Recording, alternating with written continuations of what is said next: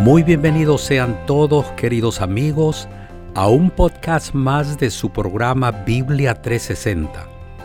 Quien te saluda, tu amigo Noé Álvarez, agradece tu presencia y juntos disfrutaremos la nueva serie Más que Vencedores.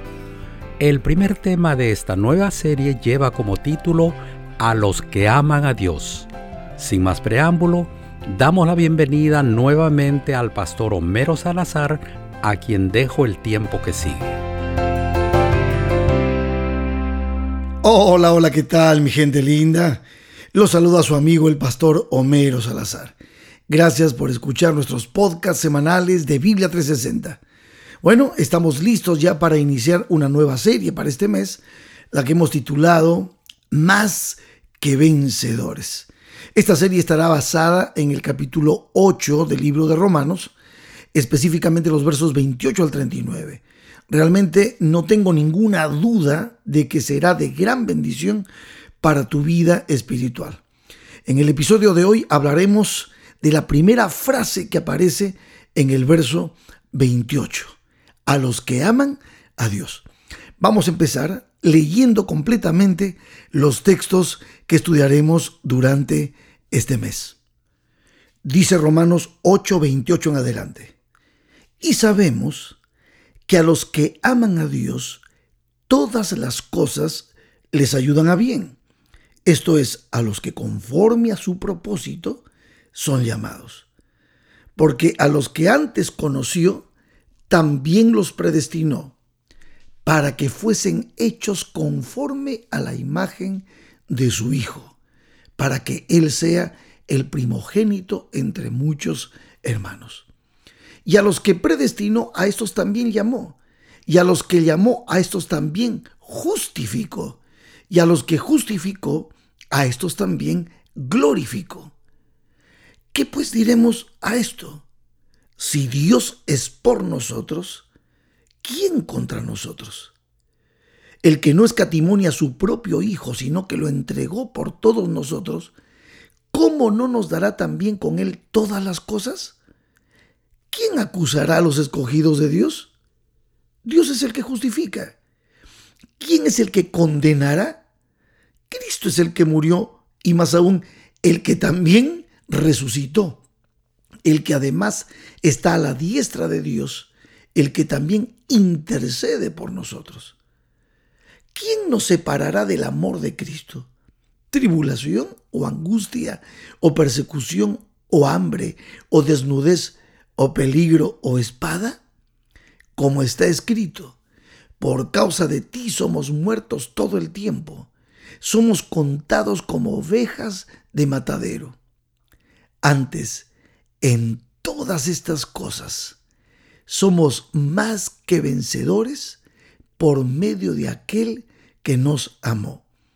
Por lo cual estoy seguro de que ni la muerte, ni la vida, ni ángeles, ni principados, ni potestades, ni lo presente, ni lo porvenir, ni lo alto, ni lo profundo, ni ninguna otra cosa creada, nos podrá separar del amor de Dios que es en Cristo Jesús, Señor nuestro. Amén. Wow. Como se darán cuenta, son versos preciosísimos que vamos a tratar de desglosar durante este mes para poder crecer. Realmente son muy motivadores y hay preguntas que vamos a responder en los próximos episodios. Pero ahora vamos a detenernos en el verso 28. Y sabemos que a los que aman a Dios, todas las cosas les ayudan a bien. Esto es, a los que conforme a su propósito son llamados. ¿Qué significa? ¿Qué es lo que nos quiere decir este verso bíblico? Es posible que a ti como a mí te haya pasado lo mismo, que generalmente utilizamos este verso bíblico para tratar de consolar a aquellas personas que están pasando por algunos terribles problemas, vicisitudes, enfermedad, muerte, pérdida de seres amados, situaciones muy complejas que causan dolor, que causan desesperación. Y obviamente los cristianos solemos utilizar este texto como una especie de aspirina espiritual y le decimos a las personas, bueno, pero recuerda que a los que aman a Dios todas las cosas les ayudan a bien tratando de esa manera pues de resolver los problemas de la gente. Pero este texto, con todo lo hermoso y significativo que es, no resuelve todos nuestros problemas. No hace desaparecer nuestras interrogantes. ¿Dónde estaba Dios? ¿Qué pasó? Y el ángel que protegía a mi hijo, a mi hermano, ¿no se supone que debía haberlo protegido de ese accidente? ¿No se supone que debería haberlo sacado de esa situación tan peligrosa? ¿Y acaso no se supone, como dice la Biblia en el Salmo 34, 7, que el ángel de Jehová acampa alrededor de los que le temen y los defiende? Entonces, ¿por qué Dios permitió una cosa así? Estas son las preguntas normales de la gente. Y además de todos estos hechos que a veces no se pueden explicar, el mundo que nos rodea, mis queridos amigos, está lleno de violencia, de odio. Hoy mismo estamos siendo testigos de las terribles guerras en diferentes países. Esas guerras cruentas que le quitan la vida a muchísima gente inocente en cuestiones geopolíticas, en situaciones donde el poder, el odio está a la vista nuestra. Entonces muchos inocentes mueren y seguirán muriendo si esto no para. Y de verdad, es muy difícil que el odio humano pare. Jesús mismo habló de esto en Mateo 24. Y este mal seguirá y, continuará y, e irá de mal en peor. Ahora, por eso, por eso los cristianos necesitamos el pronto retorno del Señor Jesucristo. Y entonces viene el cuestionamiento. ¿Cómo pueden estas cosas que se originan realmente en el mismo poder del mal, pueden ayudarnos a nosotros para bien. ¿Cómo puede ser que esto sea así? Y aquí es donde justamente pienso que este texto puede ser fácilmente malentendido. Le hacemos a veces decir cosas que no dice. Nos quedamos solo con lo que dice en la superficie y, y perdemos una dimensión más profunda del mensaje que tiene este texto bíblico. Lo limitamos con frecuencia a lo que es temporal, a lo presente o cosas que pueden ser medibles o cuantificables. Por ejemplo, alguien perdió su trabajo, alguien tiene un revés financiero o un problema en el hogar con el esposo, con la esposa, con los hijos. Y entonces los consolamos con este texto diciéndoles que pronto todo se arreglará y todo irá mejor. Y como lo dije antes, lo usamos como una aspirina espiritual para calmar inconvenientes y dolores temporales. Y el problema es que no siempre funciona, porque este texto tiene dimensiones más profundas que a veces perdemos al mirarlo de manera ligera. Así que vamos a examinarlo y tratar de descubrir el mensaje central en el contexto total de la epístola del apóstol San Pablo a los romanos. En primer lugar, tenemos que notar que esta promesa no es para todos, es solo para los cristianos, para aquellos que aman a Dios. Por eso empieza diciendo, a los que aman a Dios. No es para personas religiosas, no es para personas que no tienen una relación, un vínculo íntimo con el Señor, un vínculo de fe. Es posible ser religioso sin ser cristiano, sin tener un vínculo de fe no es garantía tampoco para quienes son miembros de la iglesia. O sea, es posible tener el nombre registrado en los libros de alguna denominación, pero no ser cristianos. Cuando habla de los que aman a Dios, está hablando de aquellos que viven en una relación especial con Dios. Porque es posible, mis amigos, ser religioso, conocer mucho de la verdad, las doctrinas, pero no ser un seguidor de Cristo, no tener a Cristo en el corazón. La promesa dice que es para los que aman a Dios. Y en el contexto general del libro de Romanos, el apóstol Pablo nos habla acerca de la gracia, de la fe, del vivir en el Espíritu, de haber aceptado a Cristo como Señor y Salvador, de haber recibido todas las bendiciones que implican la reconciliación, la justificación, la redención, la purificación, el entender que Cristo es el Cordero sustituto y que es el centro de todo el plan de salvación. O sea, la promesa que Romanos 8 presenta es para aquellos que han abierto su corazón por la fe y han creído en el Señor Jesucristo. Esos son los que aman a Dios. Como nos lo recordó Jesucristo en Mateo 22, 37 al 39. Amarás al Señor tu Dios con todo tu corazón y con toda tu alma y con toda tu mente. Este es el primero y grande mandamiento. Y el segundo semejante.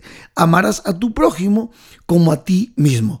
Por lo tanto, esta promesa es para aquellos que han establecido esa relación de amor con Dios, para quienes lo ponen a Él en primer lugar y lo buscan cada día. Como dice Mateo 6:33, vas buscad primeramente el reino de Dios y su justicia. En otras palabras, la promesa es para una persona que ha sido transformada por el poder del Evangelio y vive en la fortaleza que le da la gracia de Dios. En una persona tal, amigos, el centro de atención no llega a ser ella, sino Dios y por lo tanto también su prójimo, porque es imposible amar a Dios sin amar a nuestro prójimo. Así lo recalca el apóstol San Juan en 1 de Juan 4:20 cuando dice, si alguno dice, yo amo a Dios y aborrece a su hermano, pues es mentiroso. Ahora, noten esto que es muy importante. El apóstol Pablo en este texto no está diciendo que nuestro amor a Dios es la causa para recibir la bendición, que es algo meritorio. Hay personas que entienden esto de esa manera Así lo enseñó un tal Abelardo, un erudito cristiano del siglo XII, que afirmaba que el propósito de la cruz no fue satisfacer la justicia de Dios o apaciguar su ira o dar cumplimiento a las demandas de la ley, no, sino hacer más bien una demostración abrumadora del amor de Dios con el propósito de despertar amor en el corazón del hombre y así cuando el hombre amara a Dios, podía ser salvo. En otras palabras, Abelardo argumentaba que la causa de la salvación del hombre es justamente el amor que el hombre tiene por Dios. Y su argumento estaba basado en, aquella acción de aquella mujer que lavó los pies de Jesús, recuerdan, donde dice Lucas 7:47, por lo cual te digo que sus muchos pecados le son perdonados porque amó mucho. En eso basaba su argumento. Curiosamente, pues nunca prestó atención a Belardo a la última parte del mismo texto, que dice, mas aquel que se le perdona poco, ama poco. Miren, nuestro amor a Dios no es la causa que motiva su gracia, sino el amor de Dios por nosotros. En realidad, como decía 1 de Juan 4:19, nosotros le amamos a Él porque Él nos amó primero. Si bien es cierto que nuestro amor no es la causa, sí es el efecto, es el resultado del amor de Dios que hemos aceptado en nuestra alma y que gracias al poder y a la orientación del Espíritu Santo hemos podido comprender la muerte vicaria, la muerte salvífica de Cristo en la cruz del Calvario, a través de la cual, como ya lo mencioné, nos reconcilia, nos justifica, nos redime, nos purifica y Él muere la muerte que nosotros debíamos morir por causa del pecado, Él la muere en nuestro lugar. Eso es lo que realmente motiva el amor que sentimos por nuestro Dios. Bueno, pasando a un segundo punto entonces, también el texto nos decía que a los que aman a Dios todas las cosas les ayudan a bien. Por lo tanto, otro aspecto importante de este texto es tratar de descubrir cuál es el bien del que nos habla el apóstol Pablo. Bueno, en realidad aquí se encuentra la clave para poder entender el pasaje. Cuando dice que todas las cosas ayudan a bien, ¿a qué tipo de bien se está refiriendo? ¿Riquezas? ¿Trabajo? ¿Salud? ¿Éxito? ¿Popularidad? ¿Felicidad? Como lo dije anteriormente y fue a propósito, muchas personas creen que se trata de bienes materiales o bienes temporales, pero la enseñanza de la escritura y la experiencia cristiana nos dicen que no siempre es así, porque no todo siempre sale bien de acuerdo a lo que nosotros podemos evaluar. No todo es siempre de color de rosa en la vida del cristiano. Y la respuesta a esta pregunta que acabamos de hacer es cuál es el bien que tiene en mente el apóstol. Y esto está claramente explicado en el versículo siguiente, Romanos 8:29. Dice, porque a los que antes conoció, también los predestinó para que fuesen hechos conforme a la imagen de su Hijo, para que Él sea el primogénito entre muchos hermanos. Y este justamente es el bien que destaca la Biblia. En otras palabras, el propósito supremo de Dios es que volvamos a transformarnos conforme a la imagen de su Hijo. Entonces el bien no tiene que ver con cosas temporales, sino con el deseo que Dios tiene de vernos restaurados al ideal original. Porque el hombre fue creado a imagen y semejanza de Dios y el pecado distorsionó ese plan original de Dios. Por lo tanto, la obra de redención debe restaurarnos a esa imagen y hacernos volver a la perfección con la que Él nos había creado. ¡Qué maravilla!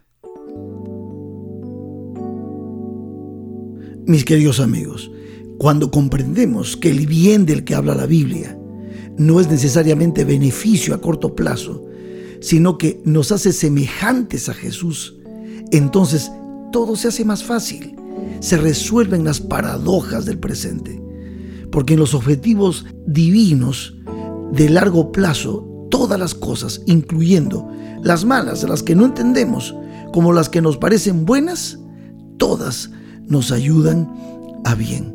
Porque en el propósito divino es que tú y yo, a los que aman a Dios, todas las cosas les ayuden a bien. En otras palabras, la restauración total, la restauración final es la meta de nuestro Dios. Seguiremos profundizando en este tema en los próximos episodios. Por el momento te dejo, medita en esto y que Dios te bendiga.